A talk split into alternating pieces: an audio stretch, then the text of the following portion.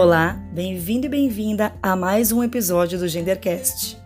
Esse podcast é produzido pelo time de especialistas da Impulso Beta. Se você também acredita que promover mais diversidade no mundo e nas empresas não é só a coisa certa a fazer, mas o caminho mais inteligente, esse podcast é para você. O tema dessa nossa primeira temporada é diversidade e inclusão em tempos de isolamento. Meu nome é Renata Moraes, eu sou fundadora da Impulso Beta. No último episódio, nós conversamos sobre parentalidade e carreira. Nesses encontros do Gendercast, nós temos explorado diferentes dimensões de diversidade diante dos seus desafios nesse momento de pandemia que a gente está vivendo. O papo desse episódio é sobre diversidade geracional, ou seja, a convivência entre pessoas de idades distintas que foram influenciadas pelo contexto de sua geração e trazendo tudo isso para o ambiente de trabalho.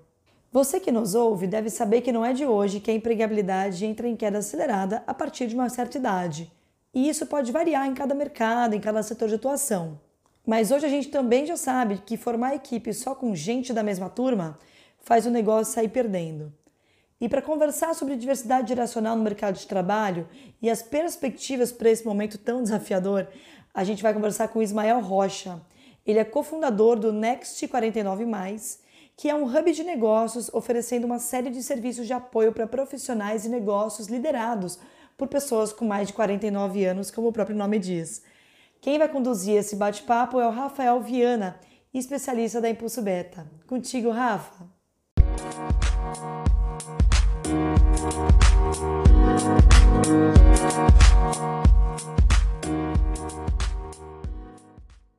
Obrigado, Ri. Oi, pessoal. Espero que vocês que estão ouvindo a gente estejam bem e preparados e preparadas para um bate-papo bem legal que a gente vai ter hoje aqui com o Ismael. O Ismael, além de ser um dos fundadores do Hub de Negócios que a Rê falou, foi diretor da Escola Superior de Propaganda e Marketing, a ESPM, aqui em São Paulo, por 18 anos, tendo sido também diretor da Incubadora de Negócios da ESPM e da ESPM Social. Também é coordenador do Comitê de Sustentabilidade da World Vision Brasil conselheiro da Associação Brasileira de Profissionais pelo Desenvolvimento Sustentável e consultor da Exame.com. Então vamos começar a nossa conversa porque eu estou bastante animado para ouvir o que ele tem para contar para a gente. É, Ismael, queria te agradecer bastante por estar aqui com a gente hoje. É, acho que você tem bastante experiência e material para compartilhar com a gente, principalmente sobre esse público e esse tema é, que a gente vai conversar hoje aqui. Então, muito obrigado aqui pela, pela sua presença. Cada vez mais a gente fala sobre diversidade é, e os benefícios que a diversidade traz para as empresas. É, e algumas pesquisas que a gente já conheceu mostram que existem uma, existe uma priorização nos, nos temas de diversidade. Então, a gente vê empresas trabalhando muito mais os temas de diversidade de gênero, de orientação sexual, de condição física e mental, né? ou seja, pessoas com deficiência, é, e étnico-racial. É, só que ultimamente a gente viu que muitas empresas, e cada vez mais, têm trabalhado o tema de diversidade geracional. Uma pesquisa da FGV trouxe que são 28% das companhias que já contam com um pilar etário. É, então eu queria ouvir de vocês, Mael, na sua percepção, qual que é a importância de ações específicas para esse grupo de pessoas mais velhas e quais os benefícios que essas ações podem trazer para as empresas? É importante a gente entender que as pessoas ficam mais é, idosas, né? não significa que elas tenham perdido a sua capacidade de trabalho. Elas mudam a sua perspectiva, elas mudam a velocidade na qual elas realizam as coisas, elas mudam a sua percepção do mundo em que estão inseridas, mas não significa que elas sejam desatualizadas ou não significa que elas não tenham capacidade de trabalho. As empresas que começaram a perceber isso e infelizmente demoraram para perceber e felizmente já estão percebendo, né, conseguem entender que a, o conceito do intergeracional, ou seja, colocar pessoas mais velhas e mais novas trabalhando, eu tenho processos complementares. A pessoa mais jovem tem uma dinâmica de trabalho e uma velocidade maior. A pessoa mais velha tem a experiência, ela tem o conhecimento, ela já passou por uma série, ela já passou por uma série de situações que permite com que ela enxergue aquela realidade de uma outra maneira.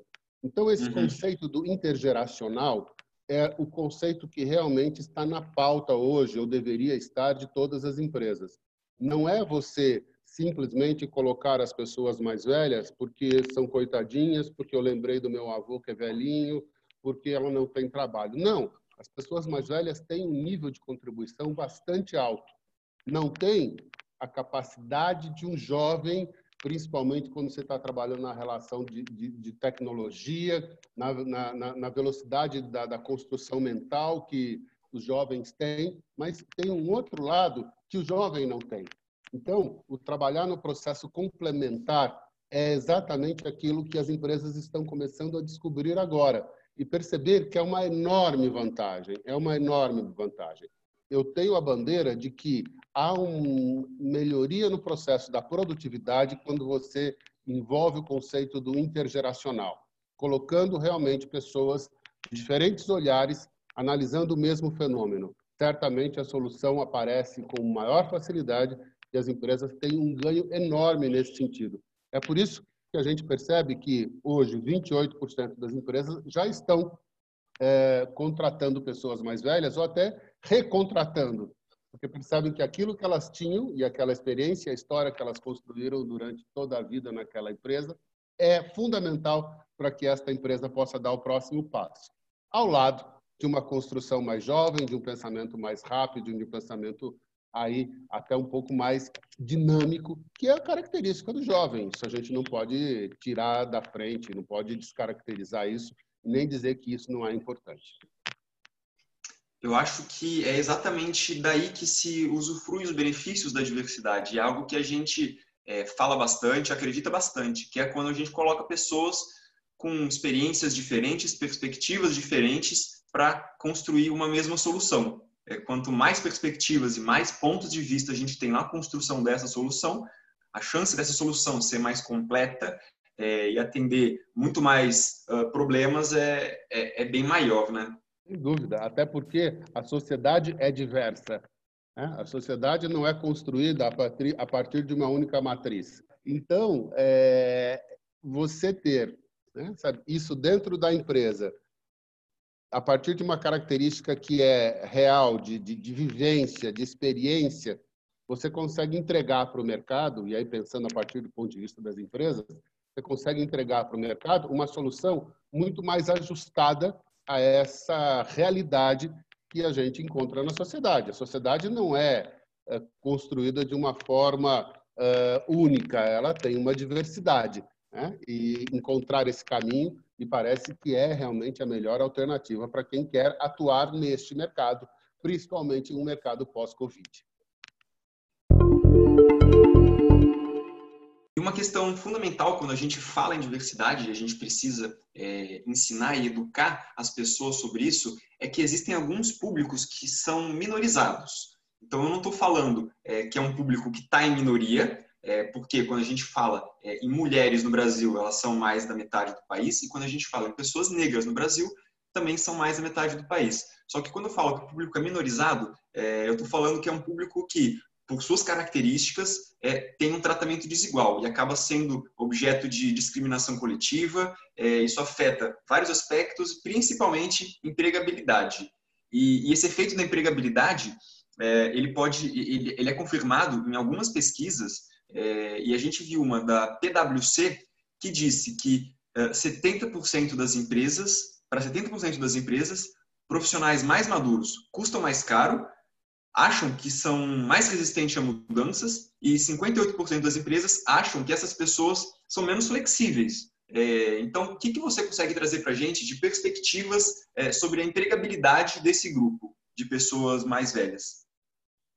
Eu é, ouvi de um senhor já com 80 alto, 87, 88 anos, dentro de um projeto que eu lidero, que é um projeto voltado à, à inclusão das pessoas mais velhas, eu vi a seguinte frase. Ele disse assim: Velho? Eu? Eu não sou velho. Eu serei velho quando eu parar de aprender. Eu achei, é, sabe, essa frase com uma sabedoria tão profunda: eu serei velho quando eu parar de aprender. Infelizmente, né, há um estereótipo construído para com as pessoas mais velhas. Basta você ir ao shopping e verificar o que está no chão da vaga né, para estacionar o seu carro uh, voltado a pessoas com mais de 60 anos. É um senhorzinho né, de, de, de corcunda com uma bengalinha. Né, o estereótipo que a gente cria, que a sociedade brasileira principalmente criou, das pessoas mais velhas, não é um estereótipo positivo, é sempre um estereótipo negativo. É sempre um estereótipo de quem não é capaz, é sempre um estereótipo de quem é resistente, é sempre o estereótipo daquele cara que uh, não consegue, é, é, teimoso, né? A relação velho é teimoso, né? sabe? Isso não é verdade, porque as pessoas uhum. estão abertas para aprender. Né? É claro que se uma pessoa mais velha né, tem toda uma construção mental que foi feita durante 30, 40 anos. Eu não posso chegar e apertar um botão e acreditar que ela vai mudar esse pensamento. Não é plug and play. As pessoas não são plug and play. Né? As pessoas mais jovens têm uma facilidade maior de ser plug and play. Né? As pessoas mais velhas têm uma dificuldade maior nesse sentido. Não significa que elas não consigam aprender. O que as empresas querem é que esta pessoa que trabalhou lá durante 30 anos e conhece toda a estrutura, a partir de um treinamento online, ela passe no dia seguinte a pensar de uma maneira completamente diferente. Não é assim. É necessário que você faça uma culturação, é necessário que você tenha um projeto. Se você quer ter a vantagem do intergeracional, isso que é importante, eu acho que a gente tem que destacar. Quer dizer, se eu quero ter a vantagem do intergeracional, que vai aumentar a minha competitividade, eu tenho que fazer um investimento nisso. Eu vou fazer um contraponto, Rafael, vou fazer um contraponto. Claro. É, eu tenho escutado muito, até pela experiência que eu tenho, pelo trabalho que eu tenho com, com, com universidades, eu tenho escutado muito dos uh, profissionais de RH que o jovem ele entra na empresa e em dois meses ele quer ser presidente, que ele não aceita passar por todo o processo. Né? Esses, ele diz assim, não, esses, esses jovens não ficam aqui, eles começam e largam na metade, não tem comprometimento, etc, etc. De novo, é um estereótipo, e é equivocado esse estereótipo, porque este jovem, né, ele passou por um processo de seleção em que tinham 50 mil candidatos para cinco vagas. Né? E ele consegue passar nesse processo super é, parrudo aí, né? de 50 mil, ele consegue ser um dos cinco escolhidos, e ele chega na empresa e ele não tem aquele acolhimento de quem conseguiu vencer uma batalha. Ele venceu uma batalha enorme, ele venceu uma batalha, sabe, assim, desumana. E aí ele chega lá e é colocado no cantinho, olha, agora você vai ser assistente desse fulano. Não, pera um pouco, cadê meu plano? Cadê meu projeto de trabalho? Cadê tudo aquilo que vocês prometeram? Então, essas duas, esses dois extremos, eles precisam ser observados de uma maneira muito cuidadosa. Né? Eu não sou ah, uma pessoa, eu tenho 60 anos, eu não sou uma pessoa que tenho a capacidade de fazer os ajustes na minha história, na minha vida, na mesma velocidade que uma pessoa de 30. É impossível querer isso. Agora, eu quero a experiência de alguém de 60 anos? Quero. Acho que isso me torna mais competitivo como empresa, como, uma empresa de, de, de, voltada a bens de consumo ou a serviço? Sim, acho que isso é importante. Então, ok. Então, paga o preço. É, traga essas pessoas mais velhas, capacite-as para que elas possam exercer funções diferentes, que elas aprendam diferente. Não é plug and play. E você, quando cria esse estereótipo de que velho é teimoso, você está sendo extremamente preconceituoso. E aí entra o conceito do preconceito, entra entra a história do preconceito, né? Que você que você já, já destacou. Ou seja, sabe, o preconceito é exatamente você avaliar uma pessoa sabe, a partir de um padrão único e não individualmente. Né? Então, se eu acho que todo velho é teimoso, sabe, então por que, que eu vou ter alguém aqui na minha empresa? Porque ela vai ser resistente, vai ser isso, vai ser aquilo. Pera, o que, que você está que investimento você está fazendo nisso como empresa para que esse, esse cenário altere? Então, eu entendo que há realmente uma visão equivocada, uma visão estereotipada das pessoas mais velhas. Isso é muito ruim. E de que forma você você vê que isso é, afeta na especificamente na empregabilidade dessas pessoas? Consequentemente, se há esse tipo de preconceito, e aí é um pré-conceito, né, assumindo exatamente esse conceito, né, de, de, de essa, essa, essa, percepção, essa leitura de um pré-conceito, se tem um pré-conceito, consequentemente, isso gera barreira. Né? E aí isso compromete a empregabilidade dessas pessoas. Por isso que há uma enormidade de pessoas mais velhas buscando cursos EAD, cursos à distância, se reciclar, etc., porque elas se sentem tão pressionadas como se aquilo que elas já soubessem não fosse o suficiente para que elas pudessem trabalhar numa organização. Então, há um movimento. Se você pegar a estatística de quem está ocupando eh, os cursos, esses cursos de AD, de aperfeiçoamento, etc., pelo menos 50% são pessoas com mais de 50 anos. Por que isso? Porque há uma pressão em cima delas é? e isso cria é, um, uma, uma, uma enorme né, dificuldade para que ela possa se mostrar, exige, gera uma insegurança. Por quê? Porque eu, sabe, eu não sirvo para mais nada? Não, e a sua experiência? E tudo aquilo que você construiu? E o seu saber? A gente, trazendo um pouco desse, desse preconceito, né, que você bem falou, é um, é um preconceito, é um conceito sem, sem, sem o conhecimento completo é, ele existe na nossa sociedade. É, e duas formas que a gente entende que são fundamentais para estimular e mudar comportamentos da sociedade são a construção de políticas públicas é, e práticas da iniciativa privada, que conseguem, que têm influência sobre uma série, um número muito grande de pessoas, funcionários e sociedade é, para começar a exercer alguns, alguns comportamentos.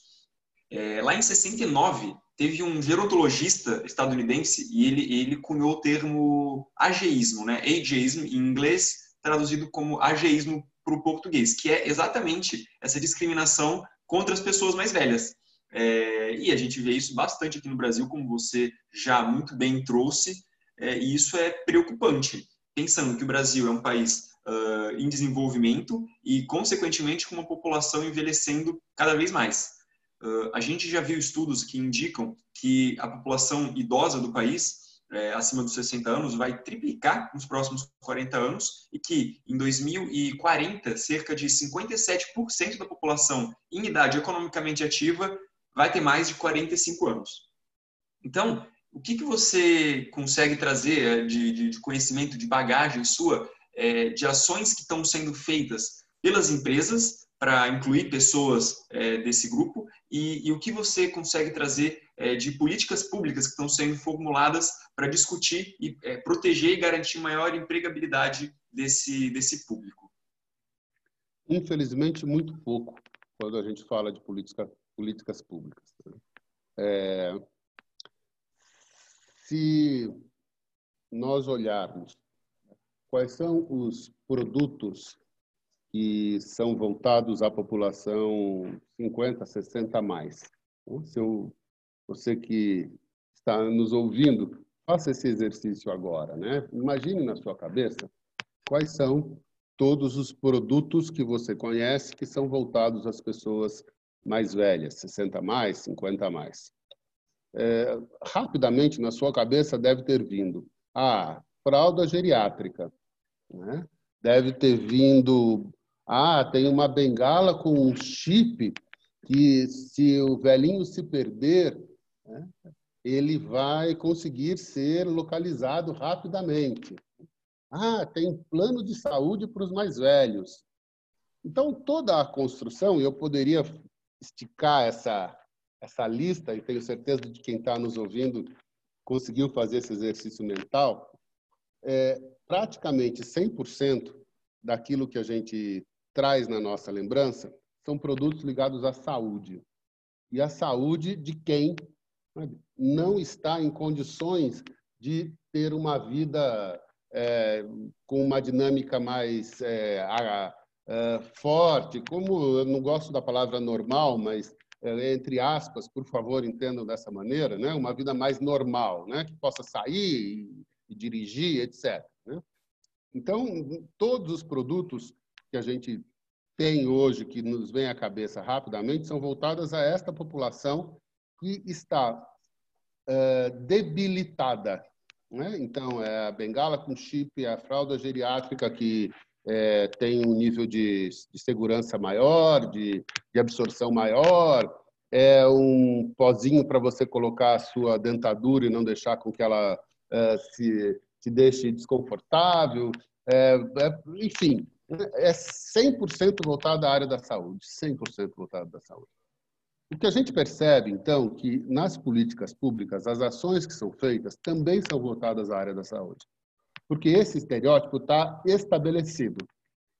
Então, é, o que, que as pessoas mais velhas precisam? Né? Ah, elas precisam de um atendimento médico, elas precisam de é, um tipo de transporte que seja adequado a elas, mas não existe né, uma lógica de que essas pessoas mais velhas também precisam de cultura, também precisam de lazer, também precisam de esportes, também precisam de educação, também precisam sabe, de, de, de aumentar o seu repertório. É, putz, sabe, todas as outras áreas são esquecidas. Então, as políticas públicas hoje existentes, né, na sua grande maioria, são voltadas à área da saúde, porque é assim que a sociedade enxerga o velho né? enxerga o velho como sendo alguém dependente, alguém que precisa ter um suporte na área da saúde, porque ele já não consegue é, é, tocar a sua vida de uma maneira mais tranquila.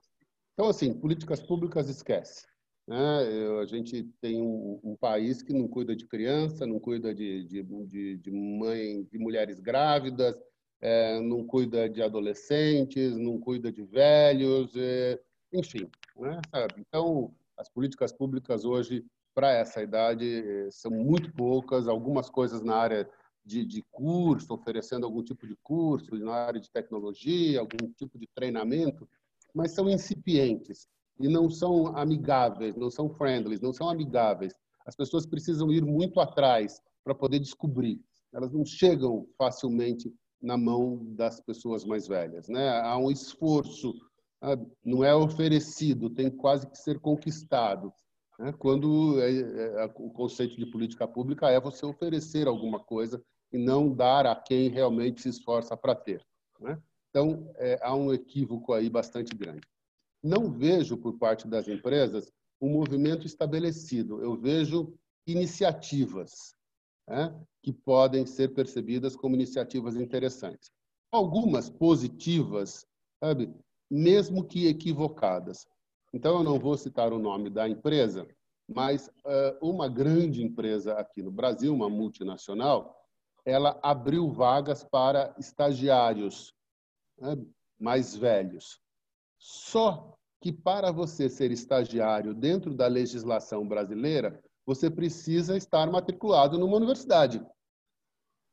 Senão você não vai conseguir ser estagiário. A lei não permite né, essa construção de que seres, você pode ser estagiário sem estar cursando um, um, curso de tecnologia, um curso superior ou coisa assim. Né? Então, ok, é uma iniciativa, é, foi muito reconhecida e aplaudida como sendo uma iniciativa positiva por parte dessa multinacional, só que da, do nosso lado, né, de quem olha isso como um, um analista social, como um, alguém que percebe essa realidade e, está trabalhando nessa dimensão, fica muito claro de que eles erraram. Ok, parabéns pela iniciativa, né? faltou conhecimento de causa para poder realmente estabelecer uma lógica melhor nessa direção. Né? Então, eu acho que as empresas estão, sim, é, se preocupando em algumas empresas, né, estão se preocupando em criar espaços para, né, estão recontratando pessoas, estão construindo treinamentos, estão valorizando né, as pessoas mais velhas. Ainda são iniciativas muito pequenas, né, muito pequenas mesmo, é, mas eu já vejo um certo movimento. Mas é um movimento em que precisa de precisa ser é, é, construído um processo de aprendizado nós precisamos educar as empresas para que elas possam realmente ter esta é, mudança de mindset para que possam trazer estas pessoas mais velhas para perto. Porque se não há uma mudança de mindset, se não há uma mudança de percepção, se não há uma alteração da leitura né, dessa realidade, a gente tem um problema muito é, escancarado, que é de projetos que não dão certo projetos que são colocados e não acontecem, projetos que não atingem o seu, o seu objetivo, porque faltou realmente construir os, os, os, ajustes a partir do, do objeto. Quer dizer, qual é o meu objeto? A pessoa mais velha. Né? De uma maneira bem cuidadosa, falando de objeto, mas é a quem eu estou comunicando. Estou comunicando as pessoas mais velhas. Ou seja, sabe, preciso conhecer o universo dessas pessoas mais velhas para que eu possa estabelecer uma relação de troca. Então, essa relação de troca ela, ela fica desequilibrada e é sempre injusto, porque as empresas são sempre o lado mais forte. É, uh, e eu entendo também que essas, esses programas, tanto como políticas públicas e é, esses programas corporativos, eles carregam bastante do que a gente já falou, que é o preconceito.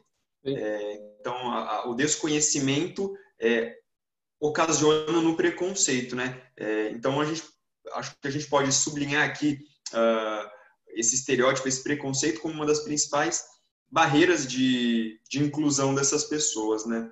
É, a gente viu uma pesquisa que, que, que mostra que 62% das empresas é, acreditam que profissionais mais velhos têm dificuldade para lidar com tecnologia. E, em contraponto, a gente viu um dado que uh, diz que 31% dos idosos acessam a internet todo dia. Então, acho que com o advento da internet, já não é mais um, um, um, desafio muito grande ou algo proprietário de públicos mais jovens. Acho que todo mundo começa a fazer parte desse meio uh, digital, sendo cada vez mais necessário no mundo, né? É, e, e, uma outra, um outro dado muito interessante que eu encontrei é que a gente tem uma visão muito diferente do eu acredito e da sociedade acredita. Então, quando foi, foram perguntadas às pessoas é, se você tem preconceito com velho, não, eu não tenho.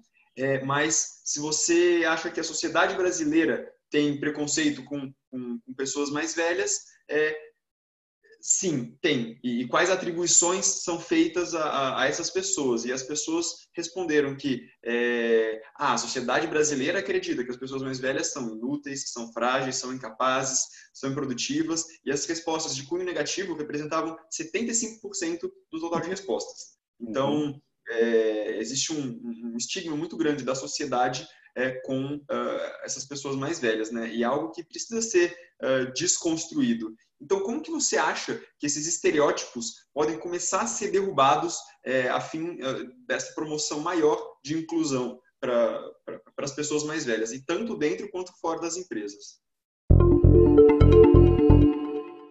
O que é que eu entendo né, que deva ser feito? Este, como eu coloquei anteriormente, é um trabalho de educar a população, de educar as empresas. Né? É... Organizações como a minha, como a Next 49 mais e outras, tem várias outras nesse mercado, têm feito, por exemplo, pesquisas, pesquisas com essa população. Né? E as pesquisas têm apontado que essa população mais velha ela acessa, sim, a internet num percentual muito maior do que esse que você apresentou. Né? Hoje, as pesquisas mais recentes apontam que perto de 60% a 65% de alguma maneira acessam a internet, seja através do seu telefone celular ou através do seu notebook, mas pelo menos através do seu telefone celular, com mídias sociais, que é acessar a internet. Quando você acessa seu, seu, seu, seu Face, o seu Insta, você está acessando a internet. Então, eu tenho um percentual muito grande dessas pessoas é, com acesso a isso. Então, é, é trabalhar para que a gente consiga mostrar, né, sabe, trazer a informação correta para a sociedade. Eu acho que esse é o grande desafio que nós temos trazer a informação correta para a sociedade. É o trabalho que o Impulso Beta faz, né, sabe? De tentar mostrar para a sociedade que existe sim, sabe, uma gama que, que será quase que maioria daqui a bem pouco tempo, sabe, de pessoas que têm capacidade de trabalho, têm orientação e têm conhecimento e têm vontade de aprender e que não existe barreira, né? Volto na fala daquele senhor de que eu só vou ficar velho quando eu parar de aprender eu vou continuar aprendendo o resto da minha vida, né? E eu vou continuar produzindo, eu vou continuar, continuar construindo.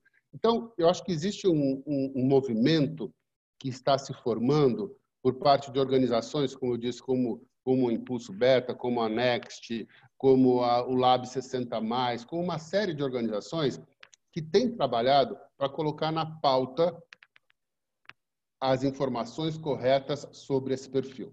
Entendo também que os meios de comunicação eles precisam se abrir a isso, porque também os meios de comunicação, quando apontam esse tipo de esse, esse, esse fato, também apontam como sendo negativo. Nunca e muito pouco como sendo positivo, porque é mais notícias dizer que, sabe, tem não sei quantas pessoas no, na, na porta dos hospitais com mais de 60 anos ou que está ocupando os leitos de UTI com mais de 60 anos, do que, de repente, que tem pessoas que estão dando aula com mais de 60 anos, os médicos com mais de 60 anos, os, os, os pedreiros com mais de 60 anos, que conseguem ter a capacidade de fazer uma, uma reforma de uma casa de uma maneira muito mais inteligente, mais apropriada, que tem uma costureira com mais de 60 anos, que de repente consegue produzir um, um vestido ou uma roupa com um cuidado e uma característica melhor do que talvez seja feita por alguém que não tenha conhecimento que ela tem. Enfim, quer dizer,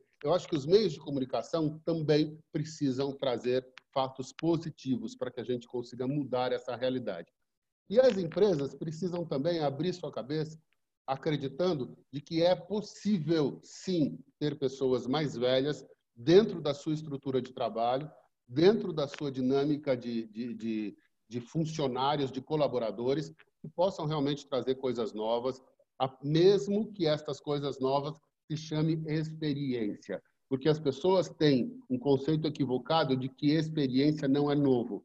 Experiência não é novo quando ela reproduz. Experiência é novo quando ela reconstrói, quando ela faz uma releitura da realidade. Então, ter experiência não é ruim, não é negativo. Quando ela reconstrói, quando ela permite fazer uma releitura da, da, da realidade quando ela permite encontrar novos caminhos e novas alternativas. Então, eu acho que são três, três orientações que a gente tem que ter. Tá? Certamente, organizações como a nossa, certamente as empresas né, sabe? e os meios de comunicação. Eu acho que são três sabe, frentes que a gente precisa trabalhar nessa direção. Perfeito. Acho que informação é a arma mais poderosa é, para atingir esse tipo de objetivo, né? Para desconstruir mitos, desconstruir preconceitos e, informar e mostrar para as pessoas, para a sociedade, o quanto que o mundo que a gente vivia há 20, 30 anos, há 10 anos, já é um mundo novo.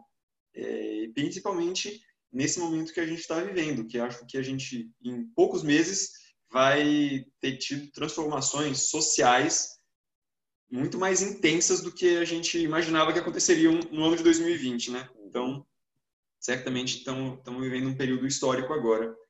É, e falando nesse contexto, é, pandemia, quarentena, muita gente em casa.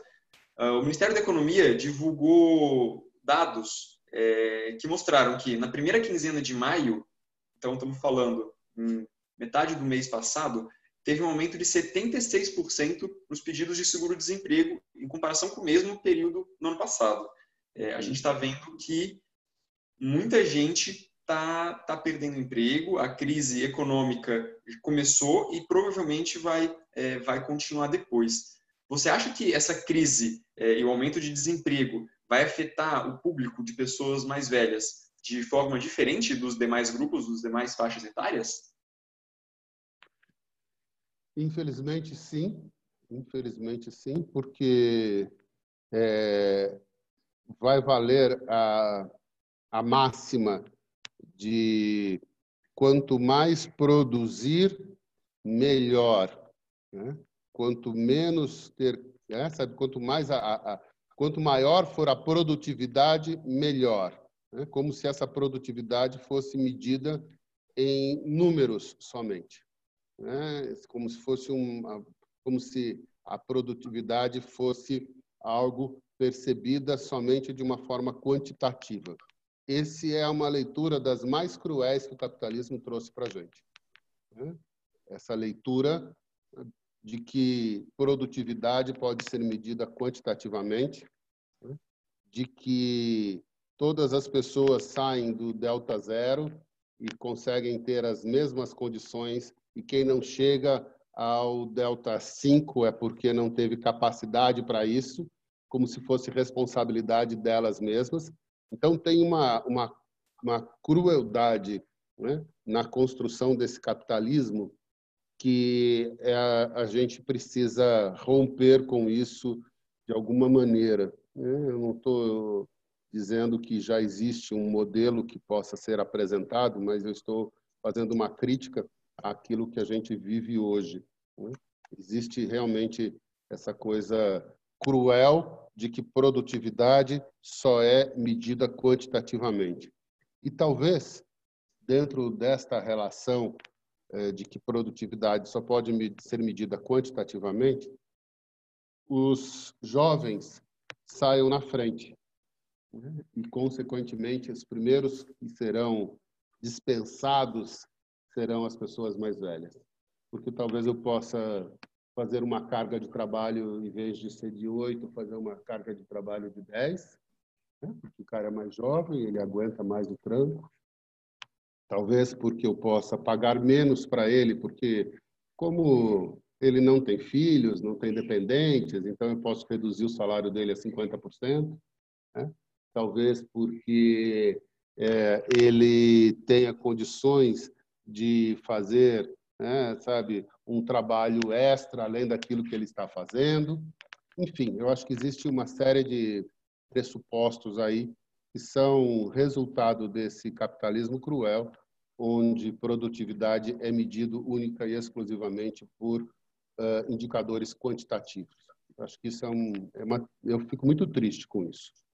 muito triste com isso mesmo. E mas entendo que a população mais velha será a população mais afetada nessa crise. Você bem trouxe é, que, assim como a Next 49, assim como a Impulso Beta, assim como uma série de outras, a Lab 60, uma série de outras organizações uh, atuam com grupos de diversidade, é, pensando em não dar mais vantagens e benefícios, acho que sim reparar uma, uma injustiça ou desequilíbrio que, que esse público sofre, né? É, uhum. então, uh, já existem hoje soluções para os mais diversos para os mais diversos públicos. É, e na sua visão, Ismael, quais são as alternativas que você que você enxerga que essas pessoas que, que pertencem a, a, a esses grupos, a esse grupo de pessoas mais velhas é, especificamente, é, quais são as alternativas que, que elas podem ter é, para passar essa, essa, esse período com mais tranquilidade? É. Estas alternativas elas são em diferentes campos, né? Se a gente pensar no campo do, do, do desenvolvimento da sua capacidade é, mental, intelectual, porque de alguma maneira essa pandemia nos enfiou dentro de casa e limita a nossa capacidade de produzir né, intelectualmente, no sentido de ter uma diversidade de informações. Né? As informações que nós recebemos são as informações que vêm ou da internet ou da televisão. Né? A gente não está trocando é, é, com o meio ambiente, a gente não está trocando com as outras pessoas, a gente não está trocando com a sociedade. Isso, de alguma forma, limita muito a nossa capacidade intelectual. Então, é, eu entendo que as pessoas mais velhas, elas precisam estar muito atentas a isso, precisam buscar é, informações diversas, procurar, procurar exercitar muito o seu lado mental, intelectual. Né? A, a gente sabe que o ficar preso na televisão todo o tempo é uma forma é, que é, não permite com que a construção mental seja exercitada da maneira como deveria ser. Então, eu tenho orientado muito as pessoas a que leiam muito, porque a leitura é muito melhor do que ficar assistindo é, porcarias na televisão. Tem coisas boas, mas tem muita coisa ruim. Então, eu sempre oriento as pessoas mais velhas a que leiam muito, leiam livros, sabe? sonhem, exercitem, é, saiam desse universo é, quatro paredes, é, viajem no, no, na, na, sua, na sua imaginação. Eu acho que esse é um aspecto que as pessoas precisam fazer. Né? Eu, eu, tenho dito isso para minha mãe. Né? É, mãe, o que, que você está lendo? Mãe, o que é que você está, sabe? Que livro você leu? Me conte o que, que você está, sabe? É, você precisa ler mais. Você precisa ler mais. Leia um livro uma hora na parte da manhã, um outro livro uma hora na parte da tarde. Leia um outro livro uma parte na hora da noite. Não precisa ler o livro inteiro né, de uma vez. Leia três livros. Mexa com a sua cabeça, sabe? Abra o seu universo. Construa uma relação mais ampla nesse sentido. Então, acho que esse é um aspecto. Né? É, o outro aspecto é você buscar informações na sua formação. Então, eu disse que há uma, uma grande orientação dos, das pessoas mais velhas a fazerem cursos né, que estão disponíveis na internet. Alguns até é, gratuitamente. Tem muitos cursos gratuitamente sendo colocados. Então, vá fazer curso, sabe? vai aprender mais, vai aumentar seu repertório, vá é, conhecer coisas novas. É, esses cursos oferecidos gratuitamente têm de, de, de, história da arte a como mexer no pacote Office. Né? Sabe? Tem um universo imenso é, para que essas pessoas possam, de repente, exercitar esse tipo de coisa. Né? A outra, o outro lado é, é, desenvolva seu lado artístico. Todos nós temos um lado artístico. E, para mim, eu vou falar de quatro coisas. Né? O terceiro é o lado artístico. Ah, vá cozinhar, é, coisas que você não cozinhava antes. Vá pintar, vá escrever, escreva para os seus netos, para os seus filhos, é, escreva para você mesmo, vá sabe, é, é, é, vá fazer desenhos, vá fazer gravuras, sabe, exercite seu lado. Todos nós temos um, um, um, lado artístico, uns mais desenvolvidos, outros menos, mas vá fazer esse lado artístico, vá se desenvolver nesse lado. Isso vai fazer muito bem, né? Aumenta a criatividade, aumenta a autoestima, aumenta a sua capacidade de se relacionar com as pessoas, etc. Né? E a quarta coisa é, é o lado espiritual. Né? também, é, e eu não estou falando de religião, por favor, eu não estou falando de religião, mas eu estou falando do sagrado que existe dentro de nós, né? que existia, sabe, no, no, nas comunidades indígenas que adoravam o sol e a lua, né? sabe, que não, não tinham nenhuma é, história com o cristianismo, com o judaísmo, com o islamismo, com religiões afro, a, a, a, afro, não tinha nada. O índio ele, ele desenvolvia a sua, a sua espiritualidade né? olhando o sol e a lua. Então, todos nós temos um sagrado dentro da gente. E esse é o sagrado que gera esperança. Então, eu entendo que as pessoas mais velhas também devam exercitar este sagrado, né? desenvolver esse lado espiritual. Né? Seja de, sabe, observar o sol e a lua, seja observar algumas coisas que estão em sua volta, possam perceber que existe um transcendente que envolve a todos nós. E, de novo, eu não estou falando de religião, eu estou falando do, da construção do sagrado. Então, eu acho que são exercícios que esse momento de pandemia pode trazer para essas pessoas mais velhas, para que elas possam sair melhores desse período. Eu tenho certeza de que esses, esses quatro aspectos podem trazer uma realidade melhor quando tudo isso acabar, e vai acabar. Isso vai acabar. Né? Esse não é uma essa não é uma, uma, uma, uma muralha que foi construída e que ela é, não é intransponível. Isso vai acabar e a gente vai ter que entrar mais forte né, na realidade do que quando nós estávamos há três, quatro meses atrás. Né? Nós temos que sair mais forte dessa pandemia e entrar mais forte nessa realidade que está envolvendo a todos nós, que vai acontecer certamente. Legal. Então, para as pessoas, é, a gente viu algumas dicas, acho que dá até para extrapolar e falar que essas, essas dicas não são só para as pessoas mais velhas, mas para todas as pessoas que, que quiserem passar com tranquilidade nessa quarentena, mas de certo que é, esses aspectos que você que você trouxe vão, vão, vão encaixar bem na realidade de, é, de pessoas mais velhas, né? Uhum. É, e por fim, quais são as dicas que você consegue passar, não para uma pessoa, mas para uma empresa que começou a se preocupar com, com o tema de diversidade e quer construir esse, é, esse, esse pilar de diversidade geracional como uma das frentes de trabalho. O que, que essa empresa precisa se atentar ou que aspectos que ela precisa prestar atenção para começar a trabalhar com esse público? A primeira coisa é que ela não estará fazendo um favor. Ela, isso não é assistencialismo, né? isso é competitividade. Que a decisão de ter pessoas diversas na sua empresa né? E ter, principalmente, no caso que nós estamos falando, pessoas mais velhas dentro da sua empresa, vai aumentar a competitividade. Não é assistencialismo, é estratégia. Né? É estratégia. Tem que mudar esse plug, sabe? Deixar de dizer, eu tenho que ter um monte de velhinhos aqui sabe? jogando dominó porque de repente isso é legal, porque vai melhorar o astral da minha empresa. Não, Primeiro, os velhinhos não vão jogar dominó. Não é isso que eles querem. Eles querem trabalhar. E depois, eles têm muita coisa para contribuir. Então, assim, eu acho que a, a, a, a questão, para mim, é mais objetiva para dizer para uma empresa hoje que ter uma diversidade, ter o conceito do intergeracional dentro dela é uma questão de estratégia, é uma questão de competitividade. Que as empresas que não perceberem isso vão realmente ficar mais alijadas de todo o processo competitivo. Então, assim, é, não é escolha, é necessidade. É necessidade para se manter no mercado. Eu acho que essa é a dica, que não é uma dica, é uma construção que eu estou absolutamente seguro em poder afirmar para todos vocês.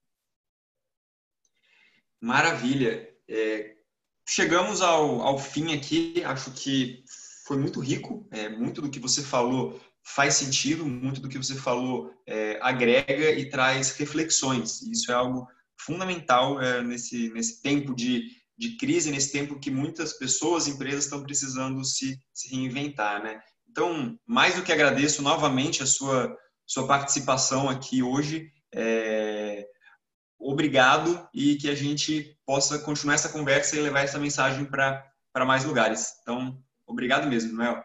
Eu que agradeço o tempo e reforço a minha admiração para o trabalho do Impulso Beta, entendendo que é uma desses ícones aí no mercado que traz uma luz e uma expectativa de que de repente tudo pode ser diferente. Sucesso para todos vocês.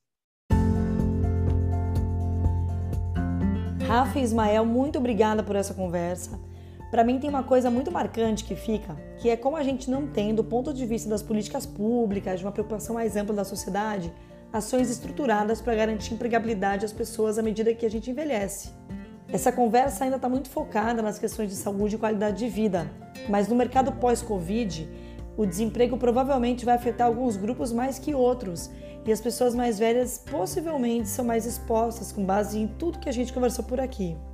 Minha sensação é que nosso papel nesse episódio é te deixar com esse sabor amargo de um problema grande por resolver mas ao mesmo tempo com a sensação de que as soluções já estão por aí, né? Como a Next 49 Mais mostra pra gente. Para você que está aqui comigo, meu agradecimento por mais esse encontro e o convite para que você também nos envie sugestões e feedbacks no nosso e-mail contato@impulsobeta.com.br ou pelas nossas redes sociais. A Impulso Beta está no LinkedIn, no Facebook, no Instagram, sempre pelo arroba Impulso Beta. Um forte abraço e um grande beijo à distância. Até logo mais.